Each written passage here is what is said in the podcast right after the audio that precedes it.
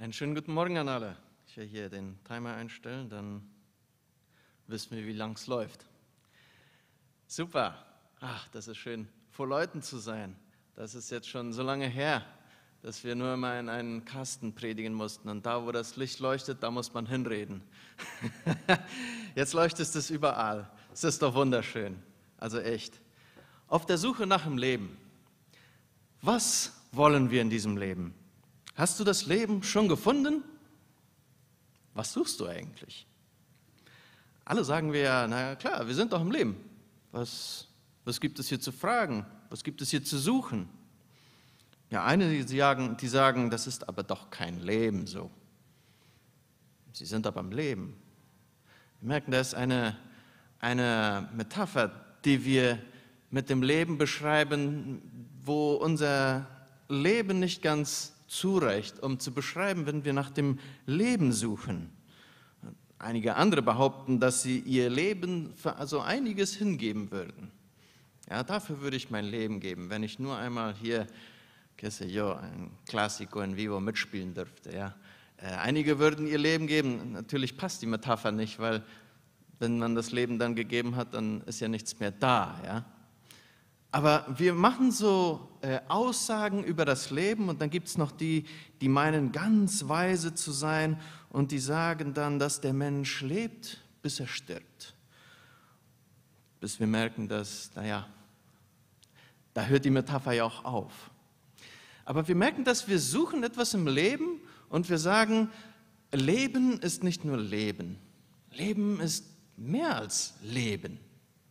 Und interessanterweise hat Jesus viel über das Leben geredet. Und er hat so einige Aussagen über das Leben gemacht. Und äh, einige von diesen finden wir in der Bergpredigt, in dem Evangelium nach Matthäus. Da spricht Jesus äh, über das Leben. Und er macht da auch eine kleine Metapher und spricht über diese Situationen im Leben, wo wir nicht genau wissen manchmal oder wir wissen, aber wir meinen vielleicht, dass hier, hier können wir entscheiden, was wir wollen. Und, und hier müssen wir erstmal Pause machen und uns richtig überlegen, welches ist die beste Entscheidung. Und im Kapitel 7, äh, Verse 13 bis 14, da haben wir eine ganz interessante, äh, kurze Geschichte, Situation, Lebensbeschreibung. Und wenn wir dies einmal anstrahlen könnten. Ich weiß nicht, ob das hier auch funktioniert. Ähm, da macht Jesus so ein, fast wie ein kleines Gedicht. Und hier äh, können wir das so mit Farbe sehen, wo die äh, Parallelen sind. Ich lese mal vor, da sagt er, geht hinein durch die enge Vordertür.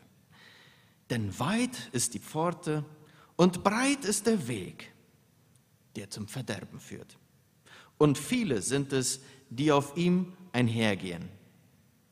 Und da macht er den zweiten Satz. Wie eng ist die Pforte und wie schmal der Weg, der zum Leben führt. Und wenige sind, die sie finden. Es ist interessant und wir können hier gut sehen, wie, äh, sagen wir mal, artistisch Jesus sich dieses überlegt hat.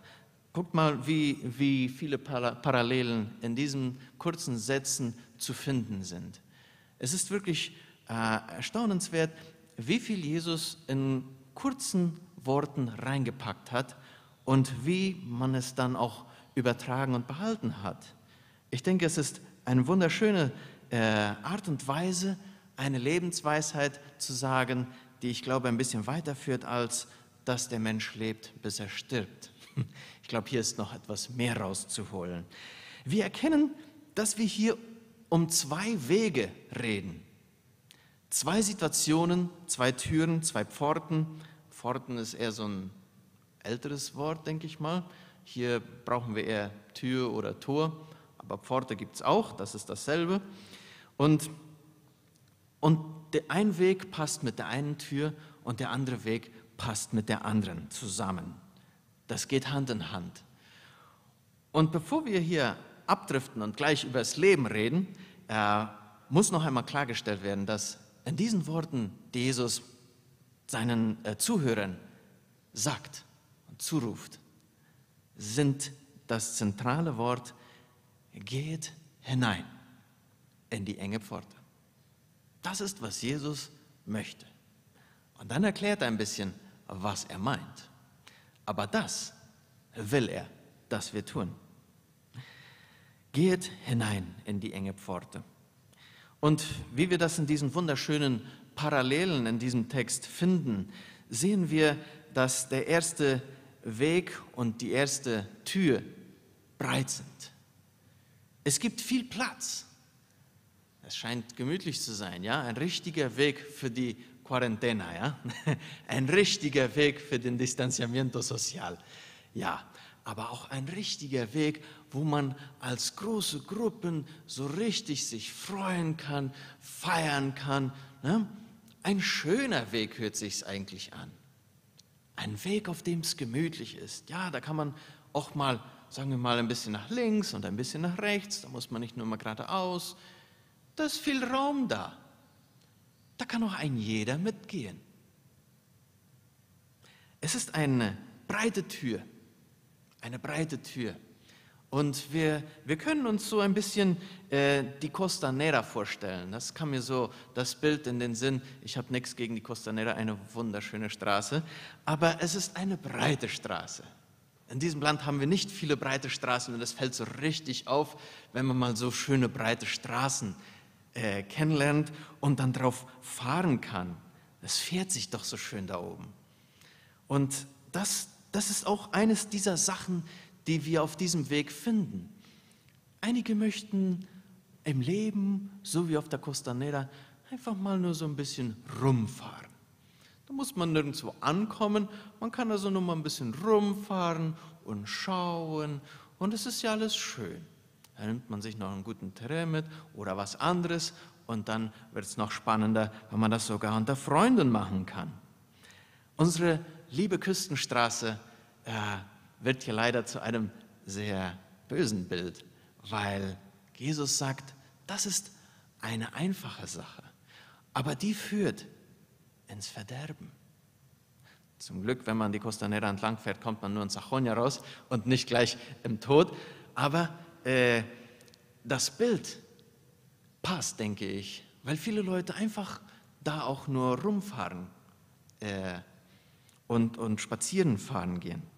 Und das, das macht man auf anderen Straßen nicht, besonders auf Empedrados. Keiner mag einfach mal so eine Steinestraße entlang tuckern, weil, naja, die Babys schlafen dann ein, aber der Rest der Welt ne, ärgert sich über die Situation unserer Straßen.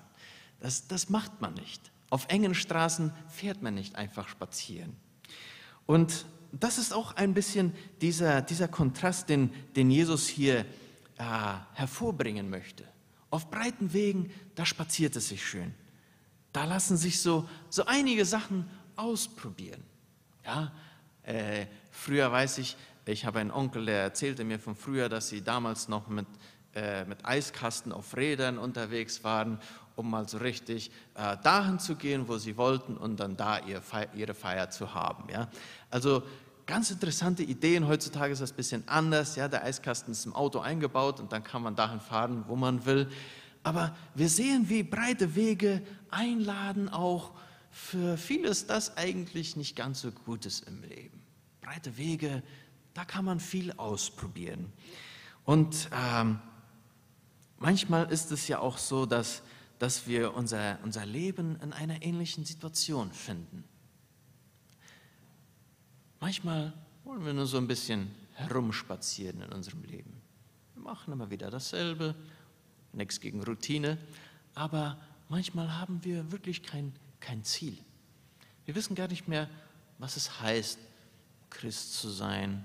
Wir wissen manchmal gar nicht mehr, was es heißt, tja, Jesus nachzufolgen. Und auf dem engen Weg, da fährt man nicht einfach rum, wenn man nicht ein Ziel hat. Auf dem engen Weg wird das Ziel, und ich glaube, äh, das Ziel, dass die Leute, die sich heute taufen lassen werden, ziemlich klar haben. Und dass das Ziel nach einiger Zeit manchmal ein bisschen verrutscht in unserem Blickwinkel.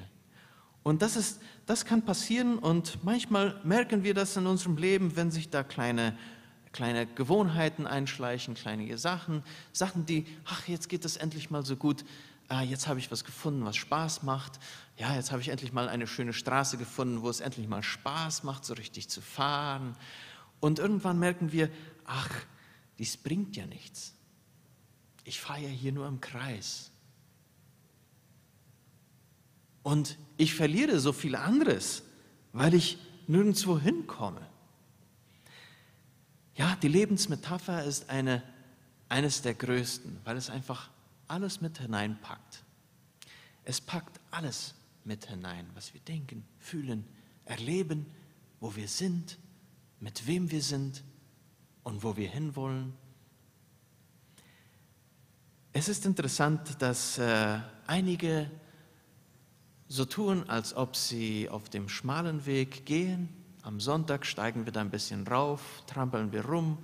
Und dann am Montag, dann ist das mit dem Glauben gewesen und wir fahren wieder spazieren auf den breiten Straßen, weil da, da kann man sich so richtig erholen vom engen Weg. Ja? Es ist ja nicht leicht, auf dem schmalen Weg droben zu bleiben. Und äh, ich habe mal ein Zeugnis gehört aus von einer Gemeindeschwester, das ist noch aus meiner Sonntagsschulzeit, das ist jetzt schon etwas länger her. Äh, und äh, diese Geschichte kam mir wieder in den Sinn, als ich über diesen Text nachdachte. Die Frau erzählte uns, dass sie beim Autofahren von einem starken Regen plötzlich erschrocken wurde und es war gerade dunkel geworden und sie konnte nichts sehen. Damals gab es noch weniger äh, Straßenlicht, also wirklich wir kennen die Regen hier in Asunción, die können manchmal so stark sein, dass man nur gerade eben die Lichter von dem Auto davor sehen kann. Und so ging es dieser Frau auch. Sie, sie fuhr und sie konnte nichts erkennen, außer die Lichter eines Autos vor ihr. Dann entschied sie sich, ich fahre dem einfach nach. Mal sehen, wo wir ankommen. Ja? Also, sonst nehmen die Wasser hier, die Strömungen noch mit. Und dann fuhr sie diesem Auto hinteran und plötzlich konnte sie es aber auch nicht mehr sehen. Naja, jetzt hatte sie ihren einzigen äh, Halt verloren und äh, nach einer Weile hörte es zum Glück wieder auf zu regnen und sie kam sicher nach Hause. Und als sie dann am Abend die Nachrichten anschaute, sah sie, wie dieses Auto, das sie gefolgt war, sie hatte es an dem Lummernschild erkannt, das war in einem äh, Wasserloch gestürzt. Wo führt der Weg unseres Lebens hin? Ins Verderben oder zum Leben? Ja, ich, mir kam diese Geschichte so schön vor und wir kennen die Situation hier in unserer Stadt, wo äh, die Strömungen, Wasserströmungen nach einem Regen richtig überschwemmend wirken können. Manchmal passiert es in unserem Leben auch so, dass Wasser steigen und wir fühlen uns mitgerissen. Das passiert besonders, äh, sagen wir mal, im Teenageralter oder im Jugendalter, wo die Gruppe so eine starke Macht hat. Wenn die alle erst sagen, ja, wollen das machen, wollen das machen, dann ist man irgendwie zwischen Schwert und Wand und man weiß nicht, man, man kann eigentlich fast nicht gegen die Gruppe gehen und sagen, nee, das mache ich nicht. Da ist eine Strömung, die reißt, das ist wirklich stark. Da ist ein breiter Weg. Da fließt eine Strömung. Und Jesus ruft auf, geh hinein in die enge Tür, nicht in die breite. Das passiert ja unter, unter den Erwachsenen genauso. Da zieht man sich dann zurück, da hat man schon so seine Schleichwege gefunden, wenn man etwas älter wird, ja, wie man mit Gruppendruck umgeht. Aber der Druck, der bleibt da der große Weg, da, da fährt man alle diese Richtung. Und wenn einer umdrehen will, dann wird es schwer, dann knallt es mal. Und dann kriegt man so einiges an den Kopf geworfen. Und genau deswegen beschreibt Jesus den anderen Weg als einen engen Weg. Die Tür ist eine enge Tür. Und da kommen wir mal zu der Frage, ja, von, welchem, von welcher Tür spricht denn Jesus eigentlich? Ja, wir, wir haben jetzt den, den breiten Weg verstanden, das ist das, das, was eigentlich so das Normalste im Leben ist und das uns aber nirgendwo hinbringt, das, was uns einfach am gemütlichsten ist und nicht unbedingt in Gottes äh, Reich führt. Aber was meinte Jesus denn von der engen Tür? Von welcher Tür spricht er denn eigentlich? Im Matthäus-Evangelium erwähnt Jesus mehrere Male das Konzept, in das Himmelreich zu kommen oder hineinzukommen. Ja, das kennen wir von der Bergpredigt. Vielleicht haben wir das schon mal gehört, dass es ist besser, ins Himmelreich zu kommen ohne ein Auge, ja, ohne ein Bein, als sein Leben zu verlieren. Man, man kommt wo rein. Und ich denke, dass Jesus hier von dieser Tür, von diesem Weg spricht, das in dieses Himmelreich führt. Er spricht auch in anderen Stellen, dass man ins Leben hineinkommen kann. Man kommt ins Leben. Dann denkt man sich so, na, wir sind ja alle lebendig. Was, wovon redet der denn? Er spricht von einem anderen Leben. Und dann haben wir auch noch die Geschichte, wo ein Diener in die Freude des Herrn kommt. Er hat sein Leben nach dem Willen Gottes gelebt und er kommt in die Freude des Herrn. Wir merken, man kann bei Matthäus in dieser Bergpredigt im Matthäusevangelium in mehreres hineinkommen. Es wird verschieden beschrieben, aber es deutet auf dasselbe hin. Auf die Gegenwart Gottes, auf da, wo Gott ist, auf da, wo Gott mit uns das ewige Leben sein möchte. Von der Tür. Es ist interessant, dass wir eine Tür zum Himmel schon ganz am Anfang in der Bibel finden. 1. Mose 28, da hat unser, unser äh, fast berühmtester Patriarche einen Traum. Und warum sage ich der fast berühmteste? Da denken wir vielleicht an Mose und Abraham.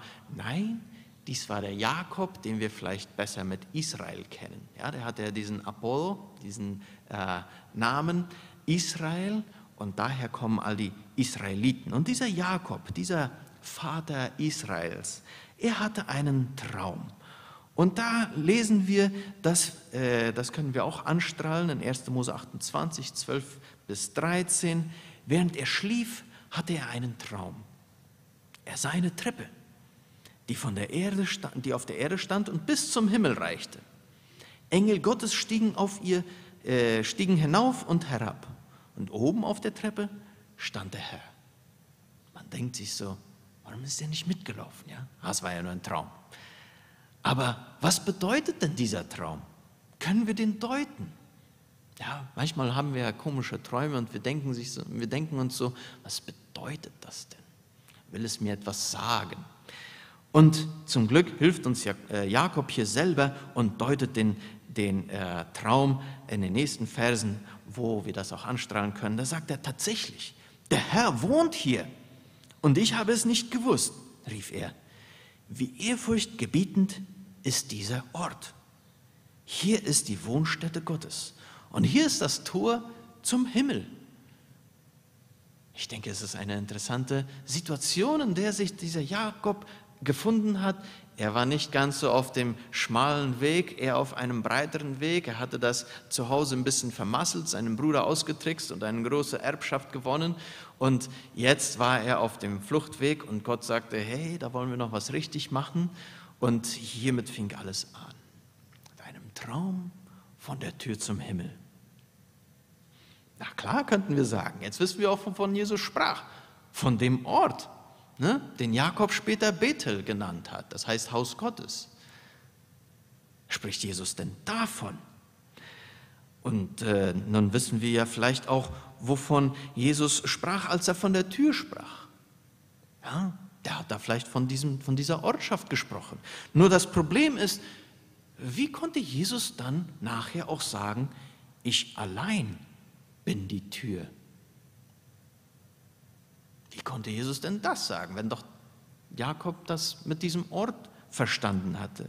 In Johannes 10, Vers 9, wenn wir das auch anstrahlen, da können wir lesen, ich allein bin die Tür, wer durch mich zu meiner Herde kommt, der wird gerettet werden. Er kann durch diese Tür gehen und er wird sanftig, grün, saftig grüne äh, Well, äh, ja, Weiden finden. Der gute Hirte führt uns zu grüner äh, Weide, zu frischem Wasser. Der breite Weg führt in die tiefen Wasserlöcher. Der breite Weg verführt uns. wo Strömungen uns aus dem Leben reißen und am Ende wir irgendwo enden. Aber der schmale Weg, der führt zu grünen Weiden, der führt dahin, wo wir das finden, was wir eigentlich suchen. Und genau hier erkennen wir, was Jesus damit gemeint hat, wenn er von der Tür spricht. Nur wenige werden diese Tür finden. Ha, die muss man sogar suchen. Habt ihr schon mal eine Tür gesucht? Es geht vielleicht so wie jenem Betrunkenen, der hatte ein bisschen Stress, sein Zuhause finden, zu finden. Dann stand er da mit dem Schlüssel und stand einfach so da. Da kommt ein anderer, was machst du denn da? Na, das dreht sich so alles, ich warte einfach, bis meine Haustür vorbeikommt. also, ja, diese Tür muss man suchen. Das geht leider nicht so. Diese Tür muss man suchen. Und wenige werden ihn finden. Aber im Johannesevangelium wisst ihr, wie das anfängt. Als Jesus seine Jünger ruft, da geht er und sucht sich seine Jünger aus. Ah, den und den. Und da findet er den Nathanael und dann macht er so einen Trick, den Jesus immer machte und sagte so, ich habe dich schon erst da gesehen, wo er den gar nicht gesehen hat, sagen wir mal mit seinen Augen. Und Nathanael weiß das und ist ganz überrascht. Wow, du musst wirklich einer von Gott gesandt sein. Du bist bestimmt der König Israels. Ein bisschen übertrieben, dieser Nathanael, ja, von, von dem Trick gleich als König. Aber der Punkt ist, dass Jesus ihm erklärt und sagt, und das können wir auch angestrahlt sehen, wahrlich, wahrlich, ich sage euch, das sagt Jesus zu seinen Jüngern, ihr werdet den Himmel geöffnet sehen und die Engel Gottes auf und niedersteigen. Ah, das kennen wir jetzt schon. Aber dann sagt er, auf dem Menschensohn.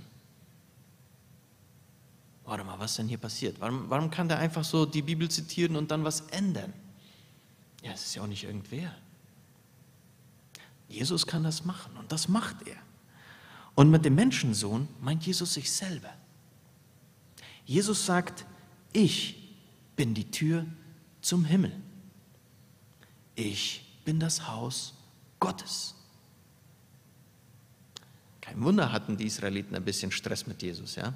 Der ändert ja wirklich alles. Irgendwas ist er ja auch anders geendet als die meisten von uns. Jawohl, die Tür des Himmels ist nicht mehr Bethel, wie Jakob es erkannt hat. Die Tür des Himmels ist Jesus. Und wenn es nur wenige sind, die ihn finden, ich glaube, Bethel ist vielleicht einfacher zu finden als Jesus. Zum Glück hatte ja der Jakob nachher auch noch einen großen Stein aufgestellt, damit man die Tür ja wieder finden konnte. Für Christen, die Jesus nachfolgen, ist die Tür zum Himmel Jesus Christus. Jesus hat das gepredigt und hat gesagt, ich bin der Tempel. Liebe Leute, die Pforte des Himmels, die Tür des Himmelreichs war versteckt. Die war versteckt. Jakob hatte etwas gesehen davon. Und die Jünger, die haben uns erklärt, wo wir sie finden können. Wo kann man denn das Leben finden? Und die Jünger haben es uns erklärt. Die haben es aufgeschrieben. Sie haben uns gezeigt, wo wir sie finden können. Es ist nur Jesus, der uns ins ewige Leben bringen kann, in die Gegenwart Gottes. Das ist unsere Hoffnung. Das ist, worauf wir als Christen hoffen. Das ist unser Ziel. Wenn wir das manchmal vergessen und ein bisschen auf dem breiten Weg geraten, dann kommt es nur zugute, wenn wir uns wirklich wieder einstellen. Und das passiert, wenn wir uns taufen lassen, ich glaube ganz bewusst, unser Ziel einstellen. Aber das muss wieder und wieder geschehen. Unser Ziel einstellen auf das, wovon Jesus gepredigt hat. Es ist Jesus und er verspricht, wenn du in diese Pforte hineingehst, dann kommst du dort an. Dann kommst du dort an. Natürlich gibt es Leute, die behaupten, alle Wege führen nach Rom oder alle Religionen führen letztendlich zu Gott. Mit Jesus sieht es leider anders aus. Der Weg wird da ziemlich eng.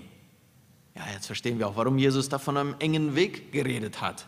Ja, auf diesem Weg gibt es leider nur die, die Jesus nachfolgen. Da gibt es leider keine anderen. Das passt eigentlich nicht mehr heutzutage in die politische Korrektheit. Aber wir wollen ja auch keinen für dumm abstempeln, wenn sie eventuell etwas anderes glauben. Wir wollen ja auch keinen verfolgen oder Krieg machen gegen die, die anderes, was anderes glauben. Aber wir wollen sie einladen. Wir wollen sie einladen, damit sie sehen können, was Jesus anbietet, was Jesus in uns schon verändert hat und was Jesus noch zum Schluss führen möchte. Ja, aber der Weg, das ist ja das, das Problem, warum nur wenige kommen.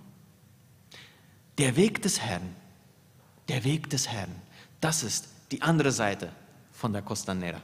Der schmale Weg ist ein Weg des Herrn. Da kann man nicht nur einfach so ein bisschen rumfahren. Wenn man da so ein bisschen schnuppern kommt, dann stinkt es bald. Dann fährt man lieber zur Costanera und spaziert ein bisschen herum. Nein, Jesus staunt ja selber, wie eng ist die Pforte, wie schmal der Weg, der zum Leben führt. Jesus selbst ist erstaunt.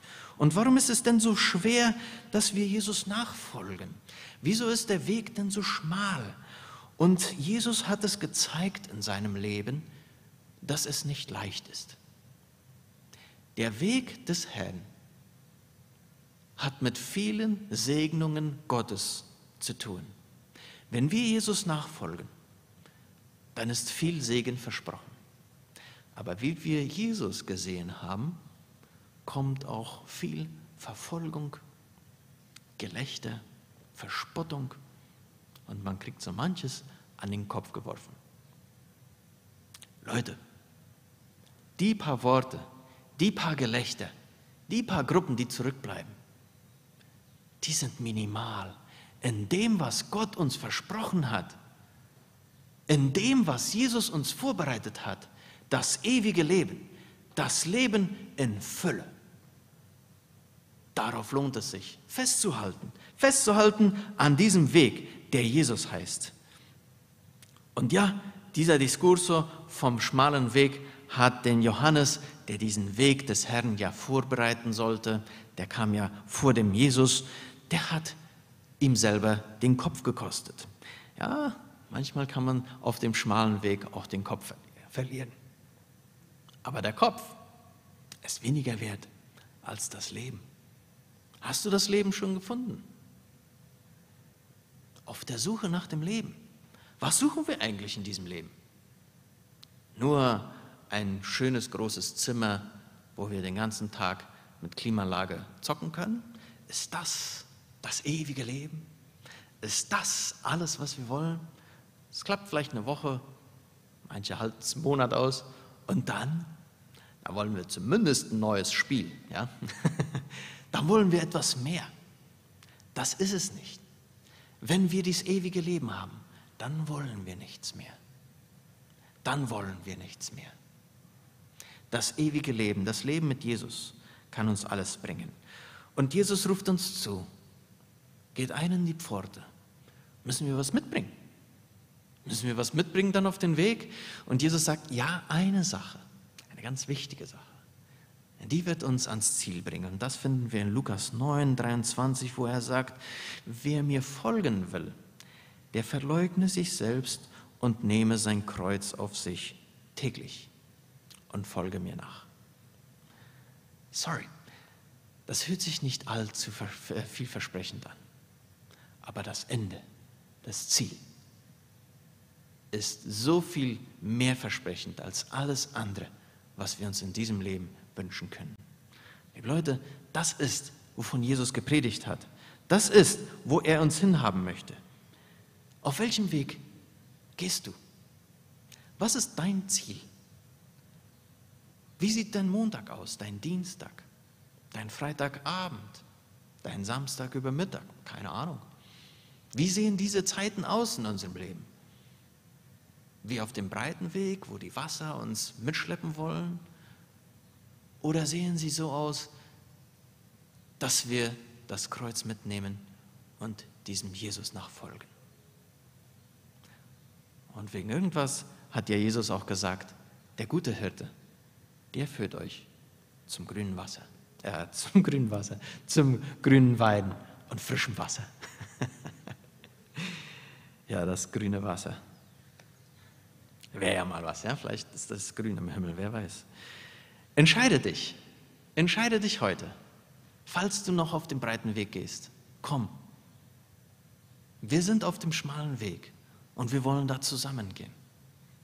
Komm auf den schmalen Weg. Nimm's auf dich. Probier's aus. Mach mit. Und die paar Steine, über die wir stolpern, die werden klein bleiben, im Gegensatz zu das, was wir sehen und erleben werden. Ich lade dich ein. Folge diesem Jesus. Und die, die sich heute taufen lassen, die werden es uns vormachen, wie man die Tür öffnet. Und ich würde euch zurufen wollen, bleibt auf dem Weg des Herrn. Das ist unser Wunsch und Gebet. Das ist, wozu wir uns auch immer wieder treffen wollen. Ja, und ich bin mir sicher, dass diese Täuflinge mit dem, Jakobus, äh, mit dem Jakob auch zusammen sagen könnten, wie ehrfurchtgebietend ist dieser Jesus.